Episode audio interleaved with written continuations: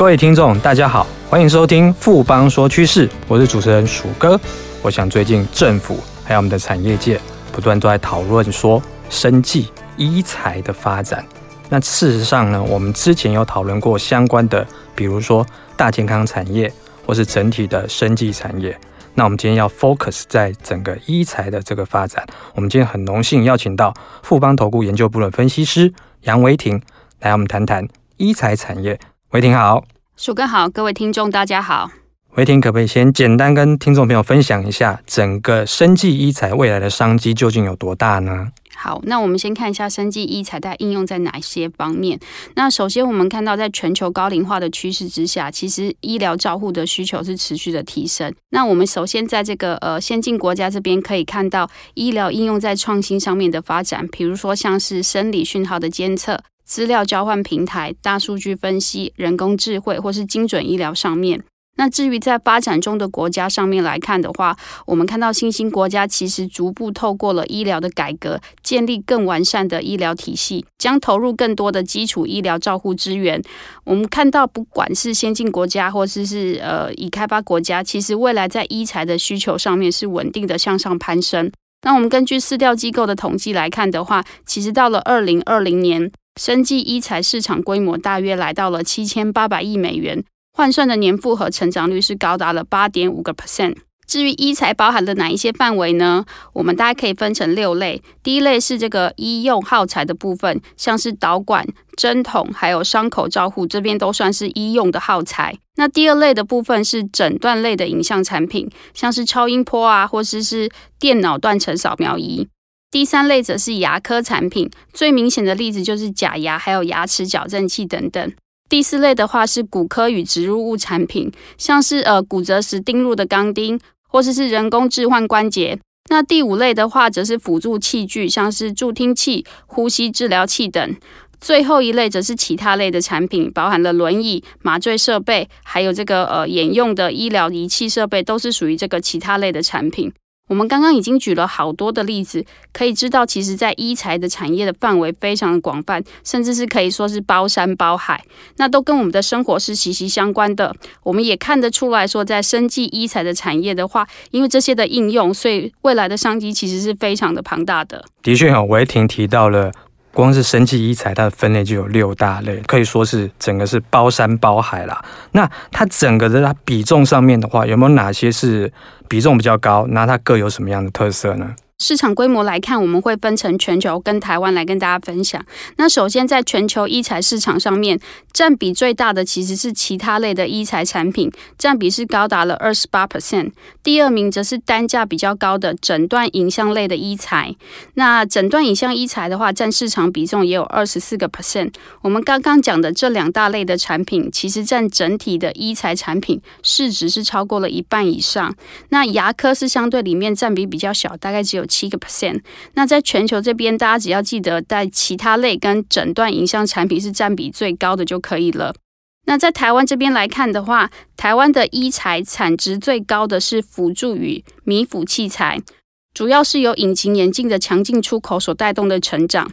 那在今年的第二季来看的话，辅助与米辅医材的产值其实是较去年同期成长了十一个 percent。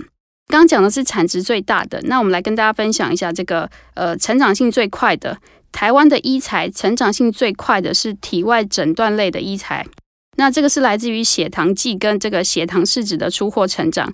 今年的第二季，台湾的体外诊断医材跟去年同期来比的话，大概有十四 percent 的成长幅度。十四 percent 相当高的一个成长，是双位数的成长。那我们在整个医疗器材上面的话，它整个商机是怎么样呢？好，那在智慧医疗这边来看的话，我们关注智慧医疗的器材跟设备，主要是分两大区块。第一个是 AI 影像医疗诊断，第二个则是医疗机器人的部分。那我们先看一下这个 AI 影像医疗诊断这边，市调机构预估到了二零二四年，全球的医疗影像诊断市场产值是二十五亿美元，金额虽然不大，但是成长的速度是比较惊人的，大概是以年复合成长率二十四点八的速度奔驰着。这也是仰赖近年各大的软硬体业者，其实在 AI 的运算上面取得重大的突破。那在 AI 的影像诊断医疗上面来看的话，其实我们可以看到全球知名的医疗影像诊断公司，像是 IBM 的 Watson，它其实是比较偏重在癌症的医疗。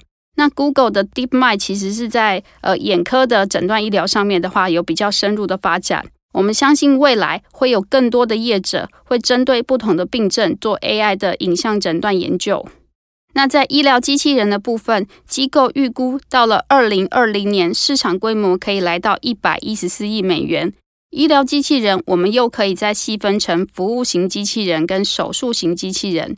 说到手术型机器人，大家比较熟悉的就是所谓的达文西手术型机器人，这个是常用在精密的微创手术上。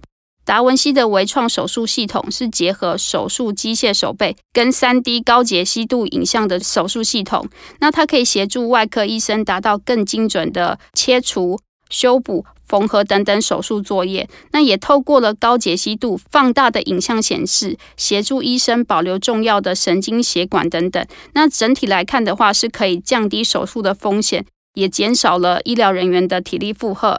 那在服务型跟照护型的机器人方面，人口的老化，我们可以想象未来的话，独居老人的数量增加，相关的娱乐陪伴、生活支援，还有居家照护等需求都会陆续的浮现，也带动了服务型机器人在未来的发展更受到重视。那除了在就是 AI 应用在医疗这一块之外，其实，在医疗的前端，我们一定要先做检测嘛。那等于说，检测这一块相关的医材的话，它有哪些特色呢？好的，在医疗检测这一块来看，我们就要先提到目前比较热门的体外诊断市场。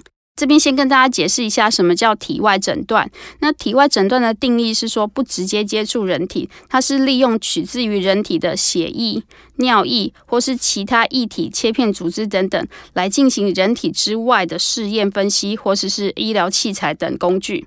那机构预估到了二零二三年，全球的体外诊断市场规模会来到了八百七十九亿美元。那带动这个这一波的成长，最主要是来自于分子诊断。分子诊断指的就是利用生物的遗传物质，包含 DNA、RNA 这些基因来作为诊断的标的。那为什么分子诊断会成为大家关注的焦点？这跟我们先前有提到的精准医疗的浪潮是有些呼应的。那推动了精准医疗的最主要技术来自于次世代基因定序，还有异态切片两个技术。那机构预估到了二零一九年，全球的次世代基因定序市场规模上看了三十二亿美元左右。那在区域上面，我们可以看到亚太区是比较成长速度快的地方。技术上则是由美商 Illumina 开发的次世代基因定序设备是独占整个市场的。那在液态切片，所谓的液态切片指的就是透过了抽血，那在由血液中取得检体，进而进行血液中的这个游离或者是是呃 DNA 细胞的分析。目前我们在液态切片的应用上面看到比较大的市场应用是在非侵入式的产检，就是用抽血检查来代替传统的羊膜穿刺。在未来来看，我们认为癌症的液态切片市场会是一个高速成长的市场。未来相关的商机的部分，我们也是可以多做留意。除了这个部分之外，我们也知道说，包括台湾等一些开发中的国家，或是已开发的国家、先进国家这些，他们的年龄平均年龄是越来越高。那整个高龄化对我们的医材里面的，比如说辅具这些，应该是需求会带动越来越大嘛？那这一块的商机，可不可以跟我们谈一谈？嗯，好。那辅具的医材来看的话，其实什么叫辅具医材？它指的就是来补偿病患丧失的身体部位或是一些器官的呃医疗器材。我们把它分为三种，第一个叫行动辅具，第二个则是身体器官功能辅助器材，第三个则是身体各部位的弥补物，分成这三大类。那第一大类来看的话，行动辅具指的就是像助行器啊。电动轮椅、电动代步车等等，可以让行动上面更方便的工具。那第二个的话是身体器官功能辅助器材，它指的会是像隐形眼镜、助听器、心率调整器。第三个则是身体各部位的弥补物，像是义眼啊、义肢、人工关节，还有骨科医材等。未来我们可以看到，老年人因为行动不便所衍生出来的行动辅具需求，像是电动轮椅或是电动代步车的需求成长。那另外一个则是身体各部位的弥补物需求，老龄人口的器官老化所带动的植入性医材需求成长。未来我们可以看到，像是人工关节、脊椎植入物，包含了骨钉还有骨板这些需求，也会因此跟着带动。那这也是随着全球人口高龄化的数量增加，我们可以看得到的改变。那么我们在整个生技的医材产业当中啊，我们大中华市场有哪些值得我们关注的公司呢？好，那以次世代的基因定序来看的话，我们有看到在中国挂牌的华大基因、药明康德。贝瑞和康以及打入了 Illumina 的零组件供应的台湾的金相光，那在非侵入式产检的方面的话，则是以华大基因跟智慧基因两家公司在全球还有台湾的市场是占有一席之地的。那最后一个是 AI 影像医疗诊断方面的话，我们看到有科大讯飞、思创医会。安克生技等等这些厂商的部分的话，都是目前在这几方面的话，大概有一些领先的发展的。谢谢维婷今天带来这么精彩的分析跟看法，谢谢维婷，谢谢鼠哥。经过今天的节目呢，我想各位听众对于什么是医材产业，应该都有比较全面而清楚的认识了。富邦说趋势，我是鼠哥，我们下周见。好正，好正，好正啊！你垂涎权证，心动却不敢行动吗？富邦权证真正好正，尾卖波动不调降，不被吃豆腐，百张实单好给力，不会卖不掉，提供回收好贴心，不吃龟苓膏。富邦专属权证网站，电子下单资讯同步更好掌握，投资要人帮，权证找富邦。权证为高杠杆投资商品，有机会在短期间获得极高报酬或蒙受权利金的损失。购买前请先了解相关风险及详阅公开说明书。本公司经目的事业主管机关核准之许可证照字号为经管证总字第零零零七号。